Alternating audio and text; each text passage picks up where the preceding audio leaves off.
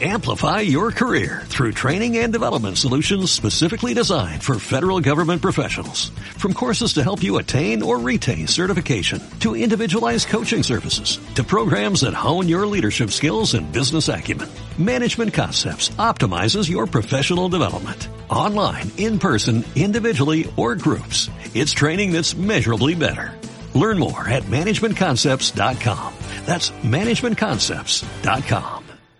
Una autora argentina que es la primera vez que viene a España, reside en Nueva York, lingüista, da clases en la New York University, eh, estudiante talentosa, alumna de Antonio Muñoz Molina, quien por cierto ha escrito un prólogo a su libro, animando a todos los lectores a que lo leáis.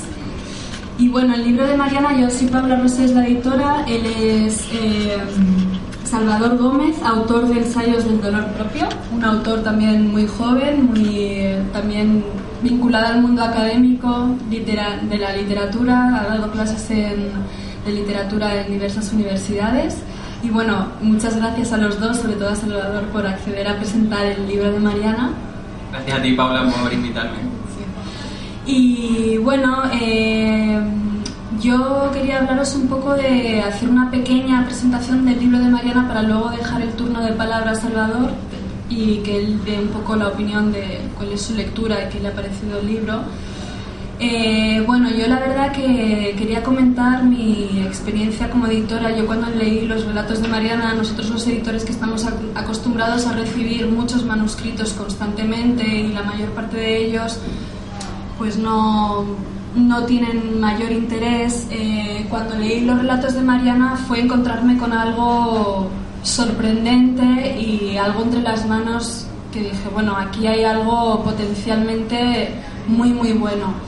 Son unos relatos, ella construye unos relatos con unas atmósferas muy inquietantes a partir de cuatro pinceladas, con, dice lo justo y lo necesario y a través de eso crea como unas atmósferas inquietantes vinculadas al mundo familiar, de lo cotidiano, vistas sobre todo por personajes que muchas veces son niños o enfermos que tienen una percepción de la realidad. Eh, sobre todo le interesa mucho eh, las primeras percepciones de las cosas, las primeras experiencias, entonces esa cotidianidad vista desde ese punto de vista eh, tiene unos matices muy interesantes.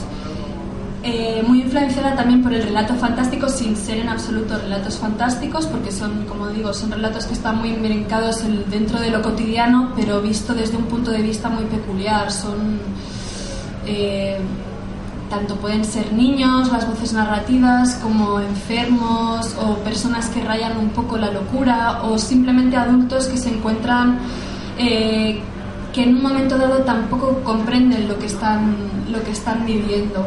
También es muy importante todo el tema de, bueno, ella maneja extreman muy bien, es una maestra en manejar la oralidad. Ella es argentina y luego me gustaría mucho que oyerais leerle, leer un relato porque es muy impresionante cómo consigue brincar también los diálogos de una forma tan natural, parece que están completamente vivos.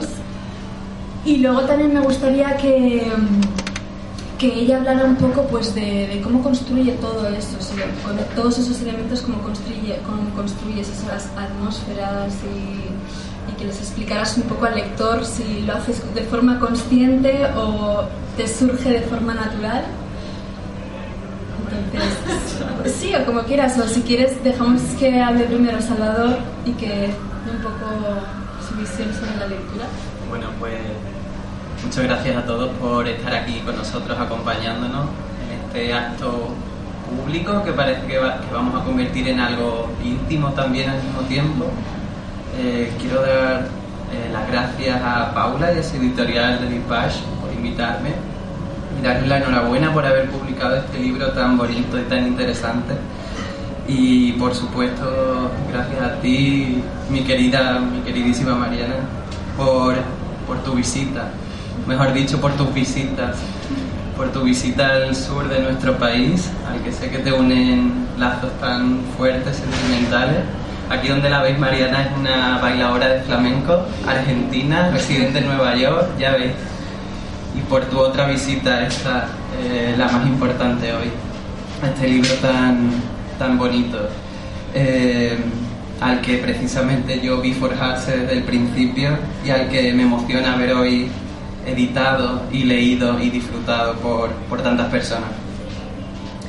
Cuando escribí estas palabras para, ah, para hablar de Mariana y de su libro y de su escritura, me dio por pensar en esas veces en que, en que la vida parece que todo empieza a salir mal, eh, y se convierte en una especie de serie de catastróficas de dicha una detrás de otra. Y pensaba también en las veces en que pasa todo lo contrario, ¿verdad? Cuando parece que todo encaja, todo sale, todo brilla y el círculo de una historia se va trazando de manera mágica, con mucha, mucha suerte. Eh, la presencia de Mariana Graciano en mi vida es una de esas veces en la vida en que las historias desde el nacimiento, desde el minuto uno, parece que, están dotadas de algo especial. Eh, hace tres años, poquito más de tres años, eh, recién llegados los dos a Nueva York, a finales de un agosto calurosísimo, a punto de empezar el curso académico, eh, cansados de buscar alojamiento, Mariana y yo nos conocimos debajo del, arco de la Washington Square Park. Y en ella eh, encontré no solo una compañera de piso maravillosa, eh, sino que a una amiga de las buenas, de las que importan, a una persona de las que uno se alegra profundamente de, encontrarse en el, en el, camino y a la que puedo considerar y considero hoy día parte de mi familia. En estos años neoyorquinos que compartimos, Mariana escribió este libro que hoy presenta, pared con mi habitación. Yo vi como quien dice nacer a la criatura y también la vi crecer y hacerse fuerte. Así que ver este libro ahora eh, que le ha valido la distinción de nuevo talento de la literatura FNAC eh, y que tiene una edición tan cuidada ah, de la editorial de Mi Page y una gira de presentación por España, bueno, pues se me antoja una experiencia muy especial, muy grata, de la que me siento profundamente orgulloso y contento. Pero no solo estoy aquí por puro amor de amigo, por pura amistad, estoy aquí también porque me apetece compartir con vosotros mi entusiasmo por su literatura. Me gustaría contribuir a descubriros a este nuevo talento de la literatura que ha venido desde Argentina. Eh, escribiendo también estas palabras recordaba a Mariana cuando estaba en la cocina preparando algunos de, sus platos con paciencia y con esmero. Mariana es vegetariana y yo hasta ese momento tenía la idea de que, lo, de que la comida vegetariana era un poco sosa, un poco, no sé, yo que estoy criado en una cultura tan carnívora y bueno, pues eh, me demostró que, que eso, que la comida vegetariana podía ser sabrosa y variada. Y a Marina, a, a Mariana nunca la vi escribiendo, porque ella siempre se refugiaba en su habitación, en la intimidad de su habitación. Pero la imagino trabajando sobre sus relatos de la misma manera eh, en la que yo la veía en la cocina, es decir, eligiendo los elementos necesarios, dándole los tiempos suficientes y mezclando conveniente y pacientemente. Cuando uno lee los relatos de Mariana Graciano tiene esa sensación de que efectivamente han sido cocinados a fuego lento, que han sido repensados y ajustados para llegar a un resultado delicioso. A esas narraciones cortas que se deben degustar y saborear sin prisas, porque están cargadas de sabores inesperados, incluso en, un mismo bocado. Hay un elemento constante en los relatos de Mariana y es el, eh, ambiente doméstico que envuelve la mayoría de sus historias lo que pasa, lo que se hace y se dice dentro de las casas, lo que hay más allá de la aparente tranquilidad y calma de la cotidianidad, de los hogares y las familias. Pues esta autora es muy consciente de que, casi, toda sensación de normalidad esconde detrás una parte oscura, algún secreto, algo que se hace detrás de alguna puerta en algún cuarto y que nadie, nadie más sabe qué pasa. Los relatos de Mariana el narrador está al otro lado de esa puerta, o asomado por la rendija, o está metido dentro de una cama con una niña, o está asomado a la ventana espiando a un vecino, o está apagando las luces para dejarnos a oscuras y que tengamos que afinar la imaginación, no solo visual, sino también sonora, táctil, olfativa. Es muy importante cuando leemos a Mariana que afinemos muy bien el oído, cuando leemos sus relatos. Las conversaciones a menudo son familiares y habituales, pero siempre lo que en apariencia es sencillo o coloquial es a la vez complejo y esconde algo más allá. Como en las buenas películas de misterio hay que estar atento a lo que se dice porque ninguna frase se pronuncia en vano.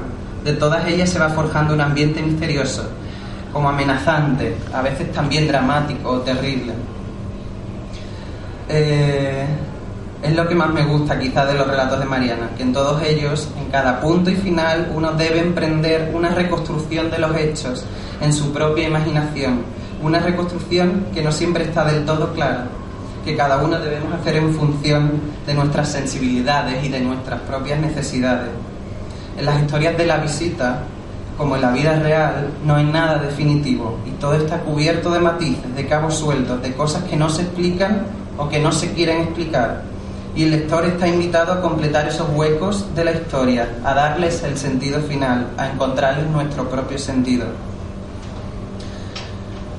Eh, la infancia es uno de los ejes articuladores de este libro de relatos. Los niños que son víctimas, los niños que son testigos, los niños que juegan, los niños que se sienten como niños, los niños que pierden la inocencia, los niños que juegan a ser adultos. Mariana sabe que los personajes infantiles tienen ese potencial especial en, la literatura, su condición ingenua pero a la vez curiosa y, avispada. Sirve para hacer, para hacer converger en ellos algunas de las grandes paradojas de la condición humana, como la violencia o la compasión, el miedo o la fantasía. En el relato Resquebrajado, por ejemplo, Mariana narra la historia de Ariel, un bebé que es diagnosticado con una de esas enfermedades raras que consiste en la fragilidad de los huesos eh, y que las hace muy susceptibles a la ruptura. Y cuando un niño se está rompiendo, también todo cruje a su alrededor, crujen sus padres, cruje la vida familiar y cruje la fe. Bueno, y creo que no es conveniente que me alargue eh, mucho más. Eh, yo solo he pretendido contribuir a despertaros algo de interés eh, en asomaros a la literatura de, Mariana Graciano, una escritora que tiene mucho que decir, que coincido con Paula en que es una voz que nos llega como algo refrescante y nuevo. Y, bueno, si no lo he conseguido yo, no se preocupen porque ahora le vamos a pedir a Mariana que nos lea alguno de sus relatos. Muchas gracias a todos. Empiezo primero por agradecer a, Paula y a la editorial de Equipage que apostó por este, por este nuevo libro. Eh, y también agradecerle a Salva que está aquí acompañándonos en esta visita. Y bueno, voy a leer uno de los cuentos que forman el libro. El cuento se llama Ella. Se conocieron apenas Paola llegó al edificio. Ella vivía en la planta baja. Paola se había mudado al tercer piso.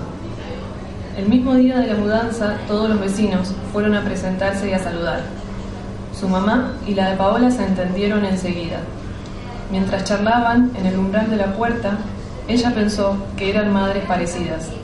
Tenían el mismo corte de pelo y los mismos años. La tarde siguiente, su mamá invitó a la de Paola a merendar. Prepararon el mate en la cocina y mandaron a las chicas a jugar al patio. Paola tomó dos sillas y colocó una delante de la otra. Se sentaron. Paola le nombró su chofer y le ordenó que manejara. Más rápido, chofer, debo llegar a tiempo. Ella notó que imitaba a la protagonista de la telenovela de las cuatro y aceleró. La escena comenzó a repetirse, a la misma hora, bajo el mismo protocolo. Primero las madres a la cocina, luego las hijas al patio. Ella tenía cinco años, Paola siete, y reproducían esa diferencia en cada juego. Paola en la bici, ella en el triciclo. Paola maestra, ella alumna. Paola peluquera, ella clienta. Mientras las madres en la cocina calentaban más agua y se ponían al día. Solo cuando era hora de irse llamaban a las chicas y se despedían hasta la semana siguiente. Hacia mediados del otoño, el patio empezó a ponerse demasiado frío como para jugar allí, y las madres les ordenaron que jugaran tranquilitas en la pieza. Íntimamente, ella lo agradeció. No hubiera podido explicarlo, pero se sentía más cómoda en espacios cerrados. Tampoco le molestó cuando al rato de entrar a la habitación, Paola cerraba la puerta con cualquier excusa, que hacía mucho frío o que su mamá se reía muy fuerte y no la quería escuchar. Un día le dijo a ella que estaba cansada de jugar a las mamás, que mejor jugaran a los novios. Bueno, dijo ella, acostumbrada a acatar. En la habitación se tomaron de la mano, caminaron simulando pasear de noche por la calle, ir al cine, abrazarse. Entonces Paola le dijo que se acostaran como novios y apagó las luces. Ella se tendió en la cama sin decir nada. Paola la abrazó un momento y luego la besó en la boca. Ella se dejó. Vio a Paola cerrar los ojos cada vez que se acercaba a sus labios. Si viene tu mamá, le decimos que estamos jugando a las hermanas, ordenó Paola. En ese momento ella sintió que algo estaba mal. Solo le prestaba atención a la puerta. Apenas creía ver una sombra por la endija, se apartaba del cuerpo de la otra con las dos manos. No seas tarada, advirtió Paola. No pasa nada. Manuel y yo jugamos a los novios todo el tiempo en su casa. La mamá de Paola tocó el timbre el martes siguiente a la hora usual, pero dijo que mejor subieran, que necesitaba quedarse en la casa para esperar un llamado, pero que tenía el mate y los bizcochitos listos. Las madres repitieron su rito en la cocina. Paola la llevó a ella directo a su cuarto. Apenas entraron, ella se quedó deslumbrada con la caja de las Barbies. No podía creer la cantidad de accesorios y muñecas que Paola tenía. ¿Cómo no habían venido antes a jugar aquí? Quiso probarle todos los sombreros y la ropa a la Barbie, Cristal. Pero Paola se aburría y no la acompañaba en nada. Cuando vio que la otra se paraba para apagar la luz del cuarto, ella tomó los zapatos de la muñeca que más le habían gustado y se los metió en el bolsillo. Paola no la vio. Se acercó a ella a tientas en la oscuridad y la besó, pero esta vez introdujo su lengua húmeda. La mamá le gritó desde la cocina que ya se iban y ella salió en silencio apretando su diminuto desquite en el bolsillo. Pasaron dos semanas sin verse, porque la familia de Paola se había ido de vacaciones. Ella pasaba su tarde sola, mirando la tele y comiendo galletitas. Su mamá se aburría y venía a pedirle el control remoto. Entonces ella se iba a la habitación y se encerraba por horas con las muñecas. En la seguridad de su cuarto se animaba a ponerle a su Barbie los zapatos ajenos. Volvieron a encontrarse en la plaza después de algunos días. Paola y su mamá estaban bronceadas y venían contentas y le habían traído una pulserita a cada una. Paola le pidió a ella que la amacara, más fuerte, más rápido, más alto. Las mujeres se sentaron en un banco a fumar. Solo cuando Paola se aburrió, fueron a sub y bajas. Mantuvieron un vaivén acompasado e indiferente por largo rato. Ambas disfrutaban de los instantes de altura, miraban a su alrededor como recién coronadas, alternativamente, con el pecho abierto. Cuando tocaban tierra se tomaban del asa del asiento como si estuvieran a punto de realizar una proeza ecuestre. Flexionaban las rodillas al máximo y con las plantas de los pies bien apoyadas sobre la arena, saltaban cada vez con más fuerza. La otra caía bruscamente contra el piso y enseguida tomaba otra vez impulso para devolver la jugada. La última vez que Paola ascendió, reacomodó su postura y se sostuvo de la parte de atrás del asiento. No se dio cuenta de que un pedazo de madera se había roto y había dejado un borde cortante por debajo de su mano. El grito de Paola cuando tocó tierra llamó a toda la plaza. Ella, desde el trono, pudo observar la corrida de las madres hacia, Paola y la mitad del dedo índice en la arena con la sangre aún acuosa. Las madres la cargaron en brazos, trataron de contener los chorros violentos del dedo guillotinado con pañuelos y telas. Una le alzó el brazo en alto, la otra corrió a buscar un taxi. Ella, mientras tanto, se acercó al pedazo de carne que empezaba a cambiar de color y lo hundió en la arena como un cigarro encendido. Bueno, muchas gracias Mariana.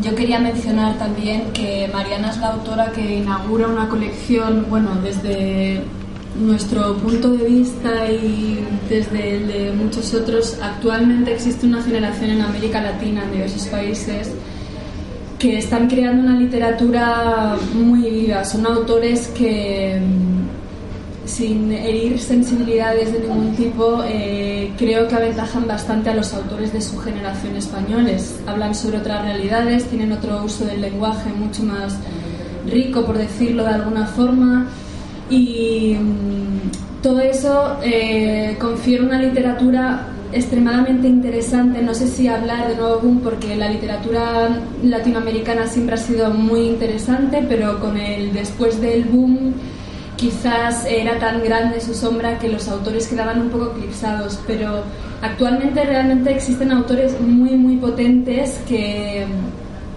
muy jóvenes, porque Mariana es una autora muy joven, y que están haciendo una literatura que, mm, vamos, no quiero hacer de bruja, pero sí, por lo que creo, yo creo que en 10 años son los autores en lengua española que van a estar un poco más eh, consolidados, porque realmente si comparas esa generación con la española, eh, en, España hay autores muy buenos también, pero se, dan menos casos. Allí es que de repente hay muchísimos.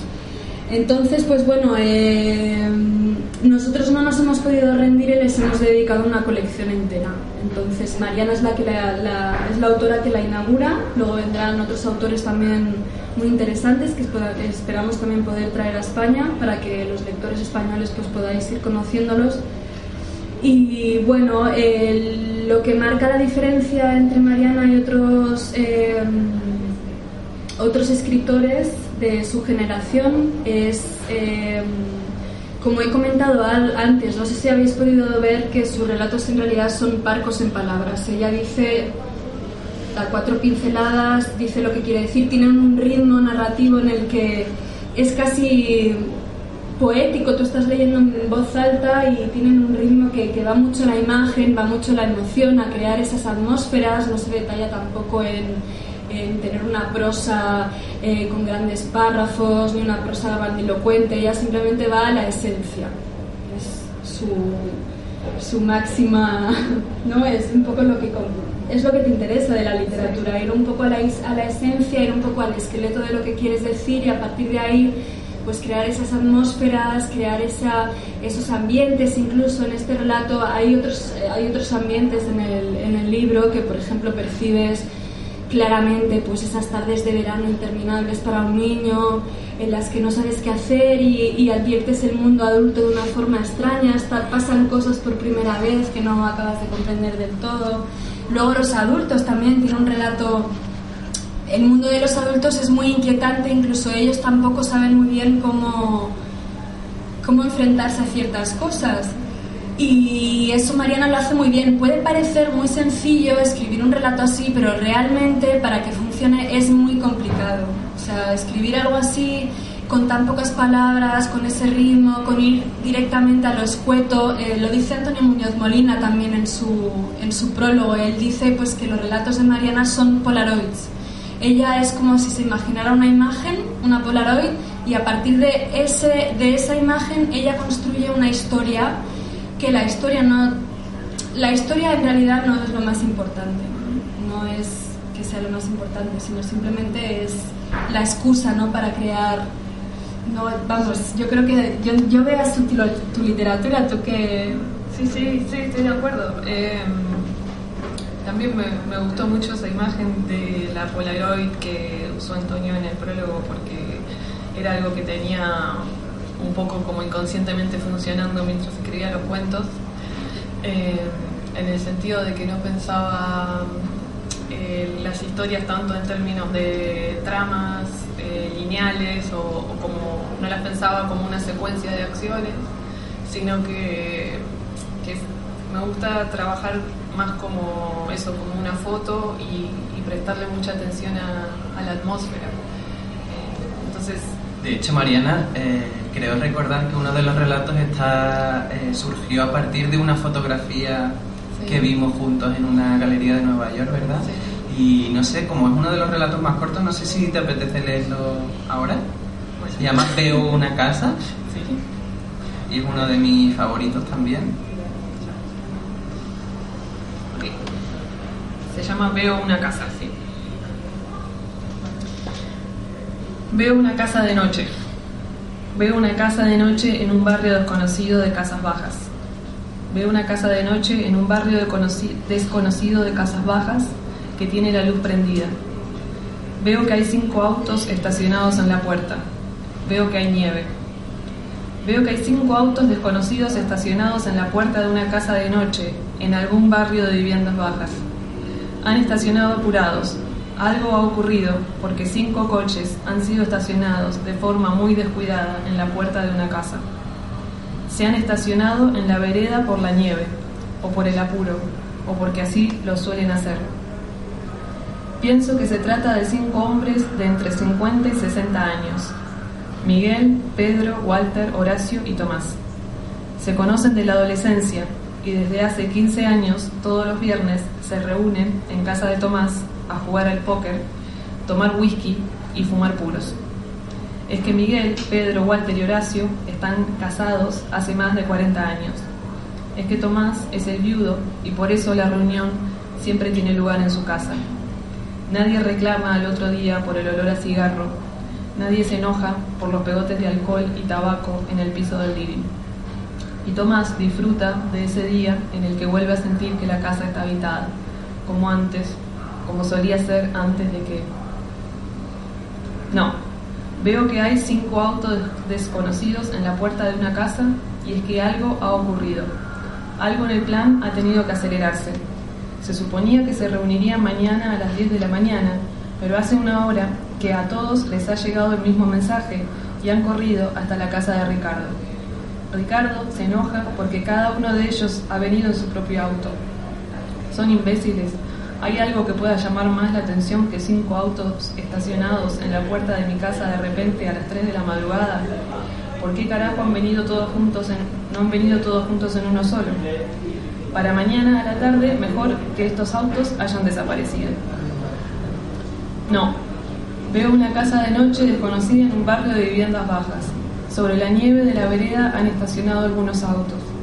La muerte se ha colado por la rendija de la ventana en la noche de la casa desconocida.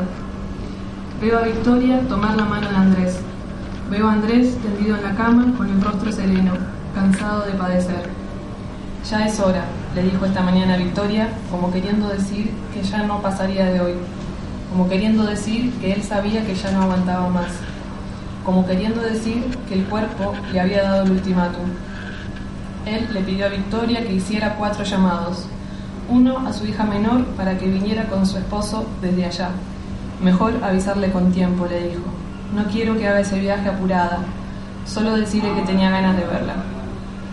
Otro a su hijo mayor, decirle que venga solo, no quiero que los chicos me vean así. También llamá a mi hermana y a Yayo, todavía hay muchas cosas por decir. Uno a uno han ido llegando a la casa. La nieve ensordece la noche como a ellos los aturde esta tristeza. Están tomando café en la sala, en la espera, en la despedida. Toman café caliente en la sala de la casa del barrio de viviendas bajas. Toman café caliente en la sala de la casa del barrio de viviendas bajas en la noche nevada de algún lugar desconocido. Gracias, Mariana. Bueno, no sé si tenéis alguna pregunta o algo que queráis comentar a la autora sobre cualquier cosa, su proceso narrativo, como lo que queráis. No sé si. Bueno, yo iba a preguntarle que de lo poco que he leído no he leído nada, pero lo poco que he leído parece bastante interesante porque ha tratado temas y conceptos que, bueno, no son de actualidad, son universales, pero que ya hoy en día pues están más, pues, más ah, en el candelero. Y por ejemplo has tratado la muerte, la desaparición, Sí. la transformación de, de la niñez a la, a la adolescencia, son temas que, que creo que son que dan mucho juego desde el punto de vista literario. Y luego quería preguntarle también, que he leído que, que estudiaste un máster de escritura creativa en, la NYU, Nueva York. ¿Y qué te pareció esa experiencia? Porque creo que has tenido mucha suerte en, en estar allí, estudiar eso y tal. Y, y bueno, yo pasé por allí como mero turista dando una vuelta y eso y, y la verdad es que es una zona que está muy bien, Greenwich Village, Sí. que está muy bien. Sí, muy la joven, lleno de jóvenes, estudiantes y tal, y, y es una zona muy bonita y, bueno. Y por último, quería preguntarte que, a los editores también, ¿qué pensáis del panorama literario español? Que eh, hace pocas semanas la, la vicepresidenta del gobierno, Sánchez Santa María, estuvo pues, inaugurando una feria en Madrid sobre, sobre literatura tal. Bueno, las editoriales, una convención de editoriales que diciendo que apoyaba las editoriales, las publicaciones literarias y tal, y luego yo creo que en realidad no es así, porque no solo en el ámbito literario, sino en todo el ámbito del, del arte, incluyendo el cine, que no paran de quejarse los cineastas y el presidente de la Academia de Cine, que esto está cada vez peor, que cierran cada vez más salas de cine, y está claro que el gobierno nos miente, aparte de que tenemos un gobierno corrupto, nos miente y, nos dice justo lo contrario de la realidad. Yo no sé qué pensáis desde el punto de vista de las editoriales, cómo estáis encajando la actitud y, las, las emisiones y las, y acciones encubiertas que tiene el gobierno en España. Y no sé cómo estará el, el editorial, el mundo editorial en Estados Unidos, porque creo que tú eres ahí en Nueva York. Y creo que Nueva York es una ciudad muy peligrosa porque bueno, todo el mundo sabe que es nada más llegas allí es muy bonita y la gente es muy cálida y tal, pero, pero bueno, todo el mundo nos no cree la noticia que es muy peligrosa y, no sé qué le parece la ciudad de Nueva York como, como inspiración literaria, que hay muchos autores que han escrito sobre Nueva York, quien no escrito sobre Nueva York que ya está ahí un tiempo, ¿no? O sea, es casi irresistible. Tú has escrito algo sobre Nueva York y la peligrosidad que hay por parte incluso del gobierno de Estados Unidos, del presidente Obama, que es el primero que, que induce al, al peligro ¿no? y, al, y, a la, y a la violencia. No sé qué opinas de todo eso. Qué batería tan difícil de preguntas. Yo os dejo a vosotras como editora y autora y, y me quedo a un lado escuchando. Eh, bueno, empiezo por lo del máster. Eh, el máster que compartimos con Salva, la verdad que fue una experiencia muy, muy estimulante y creo que, que afectó mucho el proceso de escritura de este libro. Eh, sobre todo, o sea, el hecho de salir de Argentina y estar compartiendo una mesa o un taller literario constantemente con escritores de toda Latinoamérica y España. Eh, la verdad que eh, fue muy, muy sorprendente poder escuchar la variedad de españoles de, cada uno y el intercambio, sobre todo a nivel, eh, no sé, diría a nivel de la lengua, a nivel cultural, eh, ya de por sí es como un aprendizaje muy, no sé, muy interesante para quien le gusta escribir y la lengua forma un- una parte tan fundamental en, en la vida, ¿no? Eh, eso por un lado. Por otro lado, eh, el panorama editorial de España, mejor lo responderá Paula. Eh, creo que también está pasando mucho ahora que Nueva York un poco se, se convirtió en, en punto de reunión de muchos escritores de habla hispana. Y en ese sentido sí estoy segura que, que afecta a los procesos de escritura, ¿no? Como decir, eh, se genera como una especie de, hermandad y de familiaridad bastante fuerte, sobre todo por el hecho de que de repente todos estos españoles tan distintos y, la, diferencia de países dentro de Latinoamérica o España es como que al estar enfrentados a, a una lengua como el inglés, eh, no sé, se, promueve un poco como un sentimiento de, más hermandad, diría. Eh, de sentirnos como, como escritores que escriben en español, punto.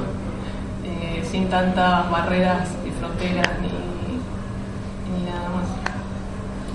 Sí, yo antes de responder a tu pregunta quería recalcar eso, que una de las... Actualmente en Nueva York, aparte de, que está la maestría de escritura creativa, que eso también concentra autores muy talentosos que van becados de toda Latinoamérica, incluso de España, eh, pasando pruebas, eh, bueno, no es nada fácil acceder a un máster de escritura creativa de la New York University, donde tienes profesores como Antonio Muñoz Molina, autores como Diamela Eltit, que es una autora, vamos, es una de las autoras más importantes de Chile, autores realmente importantes que están ahí un poco apoyando a estos jóvenes narradores y aparte de eso es que es lo que decía Mariana, que son muy dispares porque cada uno tiene un uso de la lengua completamente distinto, no habla en absoluto ni, ni habla igual una persona argentina que un peruano o que un colombiano. Todo eso crea una riqueza, aparte de que son culturas diferentes, eh, cuentan cosas diferentes, se enfrentan a un idioma extranjero, se enfrentan a una sociedad en la que son de alguna forma extranjeros. Entonces, eh, todo eso da una riqueza muy estimuladora y muy estimulante. O sea, que a mí me parece que por eso estos narradores de esta generación, ahora mismo allí hay gente muy, muy potente y gente que yo creo que, que lo que decía, que en 10 años eh, son los que van a estar haciendo cosas eh, importantes, incluso autores de aquí españoles de una generación ya un poco más madura, como Antonio Muñoz Molina, eh, como Javier Marías, eh, gente de este calibre, pues también opina lo mismo. actualmente, no sé, yo creo que, y va respondiendo un poco a tu pregunta, el panorama literario eh, me parece que es bastante pobre en, generaciones jóvenes. Creo que se recurre siempre a los mismos tópicos, habla de lo mismo, se enfrenta al tema de las mismas formas, entonces no, a mí como lectora no me interesa tanto. Entonces, como yo tengo la opción de publicar un poco lo que me interesa, pues me estoy yendo más por esas vías, porque como lectora es cierto que no me... Sí que encuentro figuras que de repente me interesan mucho, o, pero las figuras que suelen a lo mejor destacar más de una forma mm, más desmedida, porque hay bastante desnivel, ya enseguida, y va un poco a tu pregunta, a, tu, a, a lo que tú preguntabas, enseguida pues las capta una editorial grande porque tienen la opción pues, de ofrecer anticipos que las editoriales pequeñas no podemos. Las editoriales pequeñas en España funcionan como de forma artesanal, básicamente. Eh, sí tenemos mucha libertad, eso sí, para publicar lo que queremos. Entonces, eh, publicamos algo porque realmente apostamos por ello y porque en general, eh, no te digo que todas las editoriales independientes lo hagan, pero funciona un poco así. Y en cuanto al panorama económico, te puedo decir que es desolador desolador, que cada, las ventas cada año bajan. Yo espero que empiecen a subir un poco durante los próximos años. Las ventas bajan porque, bueno, en España es cierto que se publica demasiado. Yo también, los editores, tendríamos que hacernos un poco la autocrítica. Quizás también deberían hacerlas las, los grandes grupos porque es como que tratan de copar todo el mercado para que las pequeñas no, no tengamos apenas espacio y se nos vea poco. Entonces, eh, tampoco tenemos grandes ayudas del gobierno, ninguna, porque antes teníamos ciertas ayudas, pues a lo mejor a la venta de las bibliotecas nos compraban libros, pero cada vez eso vamos, es menos. Con lo cual te puedo decir que muchas editoriales han cerrado, muchas distribuidoras han cerrado y yo espero que esto empiece a reactivarse un poco, porque luego también es cierto que España no es un país con muchos lectores, la gente no suele comprar libros bueno, también tenemos una crisis económica enorme y, entiendo que antes de comprar un libro, pues la gente, pues el, dinero que tenga, pues se lo gaste pues de otras formas. Entonces es un poco, eh, no, es, no, es muy, no es muy favorable ni halagüeño, pero bueno, ahí intentamos sobrevivir un poco. Entonces, no sé si tenías, básicamente a mí me ha llamado, por ejemplo, la atención el tema que hayas utilizado a una niña para, en el primer relato para contar la historia, si es por algo especial, es decir, si desde pequeño ya somos conscientes de que algo pasa y algo va mal, y por qué has elegido la visión de un niño. de una niña en este caso. Bueno, fue mm, algo que me fue pasando mientras escribía, que cada vez tenía más niños en los relatos. O sea, no es que me lo, me lo propuse conscientemente, sino que me empezó a pasar.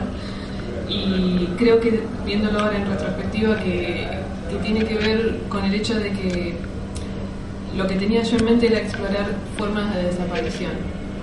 Eh, y en ese sentido, muchas de las cosas que ocurren en el libro se experimentan como desapariciones eh, y como nosotros, todos, ¿no? Como las desapariciones que aparecen en nuestra vida, en nuestra experiencia cotidiana, quiero decir, la muerte también es una forma de desaparición y, sin embargo es universal, cotidiana forma parte de nuestra rutina y así todo nos resulta desconocido y ajeno y no lo podemos explicar. Y me parece que la mirada de los niños me permitía poder enfrentarme a estas, a estas cuestiones, a lo desconocido o a, esta, o estas visitas extrañas que entran a los mundos cotidianos de los personajes con una mirada eh, sin experiencia, ¿no? como una mirada que está plantada frente a algo que desconoce por primera vez, como decía antes Pablo. Eh, entonces creo que es eso lo, lo, rico de la mirada del niño, que está viendo por primera vez. Eh, me parece que también hay historias en las que los adultos ven como niños en el sentido de que están viendo cosas que les resultan completamente desconocidas y, difíciles de explicar dentro de, su, de sus parámetros. Y se puede entrever como desde pequeños ya nos tienen como sumido.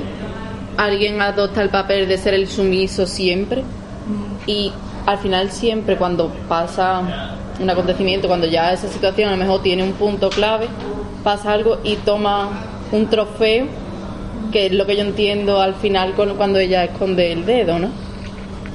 Sí. Eso. Una extraña crueldad, ¿no? De venganza.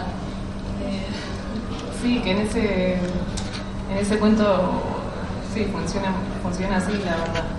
Eh, como decía antes, no sé si, si es solamente una cuestión de los niños que son los sometidos, sino que... No, sino en plan a la sociedad que siempre para desde hacernos ver, desde la visión de un niño Ajá. que siendo adulto sigue pasando lo mismo, que siempre como para juegos de- hacernos... Juegos de poder y Exactamente. sí, sí, sí, claro. Sí. De alguna manera, cuando al final del relato eh, entierra con el pie el dedo de la amiga, está enterrándola un poco entera a la amiga, ¿no?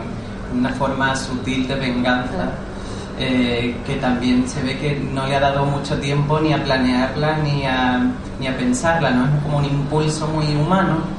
eh, y claro, eh, desde la visión desprejuiciada y eso sí, la posibilidad de planificación que tiene un niño, pues te hace reflexionar un poco sobre, sobre cuál es la esencia los instintos humanos más básicos. ¿no? Eh, esa es mi visión Sí, de, sí. de esa parte del relato. Sí, y que otra vez como que tiene que ver con hacer desaparecer, ¿no? Borrar, borrar la evidencia. Lo que no se ve no existe de alguna manera. Además, yo creo que los cuentos de Mariano, de Mariana tienen varias lecturas, es decir, hay muchos cuentos de este libro que también pueden tener una lectura política de lo que no se ha hablado, pero, pero es así, o sea, ella es argentina, conoce bien todo el periodo de la dictadura y mm, puedes tener esa lectura de la visión infantil en la que ves algo por primera vez, pero sí que hay varios cuentos, por ejemplo, hay uno de ellos que se llama El grito, en la que una niña pasea con su madre y de repente escuchan un grito que viene de una casa.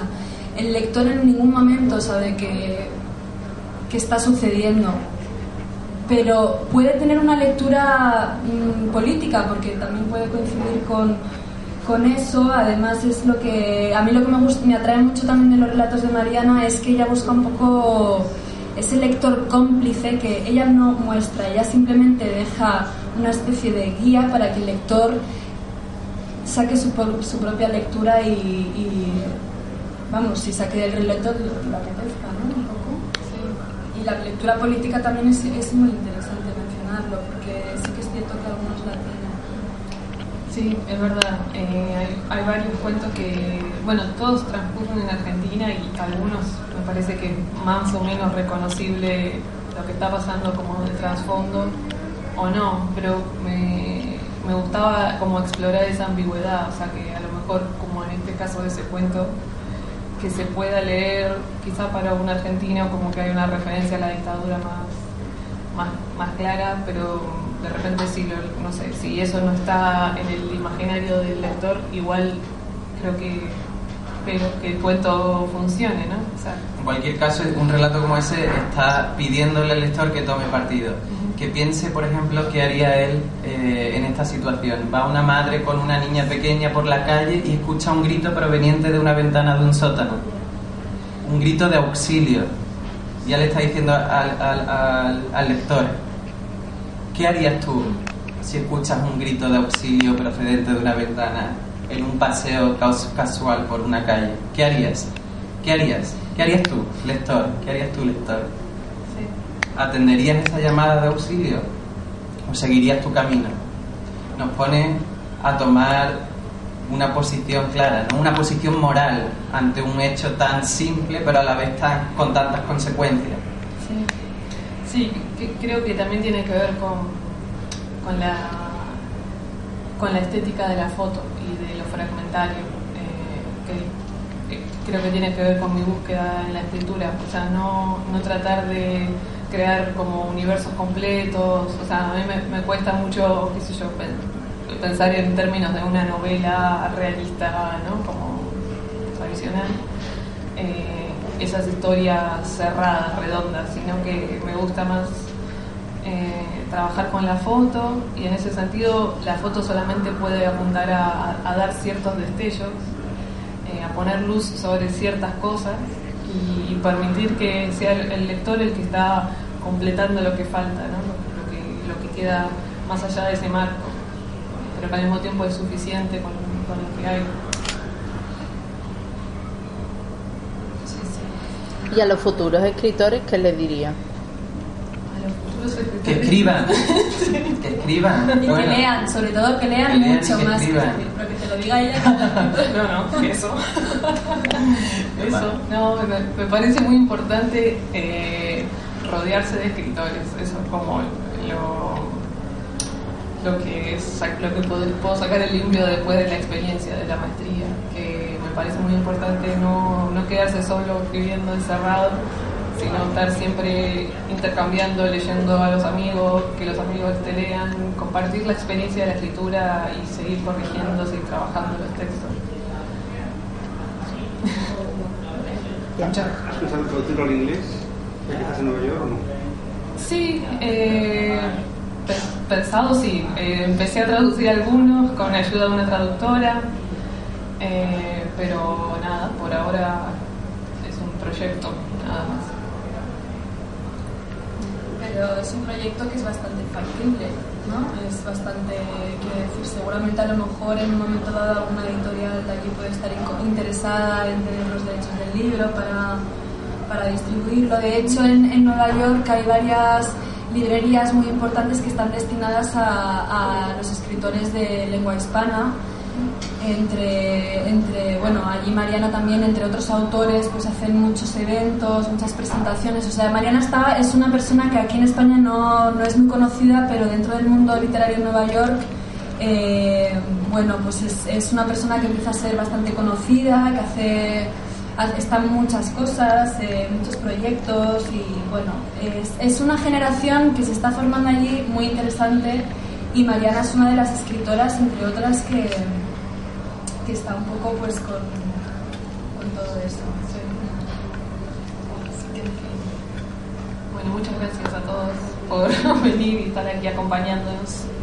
Sí, bueno, muchas gracias por venir aquí a conocer a Mariana, os lo agradecemos mucho. Y bueno, espero que os hayamos un poco despertado el interés por, por esta autora, que le auguramos una gran proyección y que esperemos que pueda seguir publicando con Paz durante sus próximos libros mucho tiempo. Muchísimas gracias.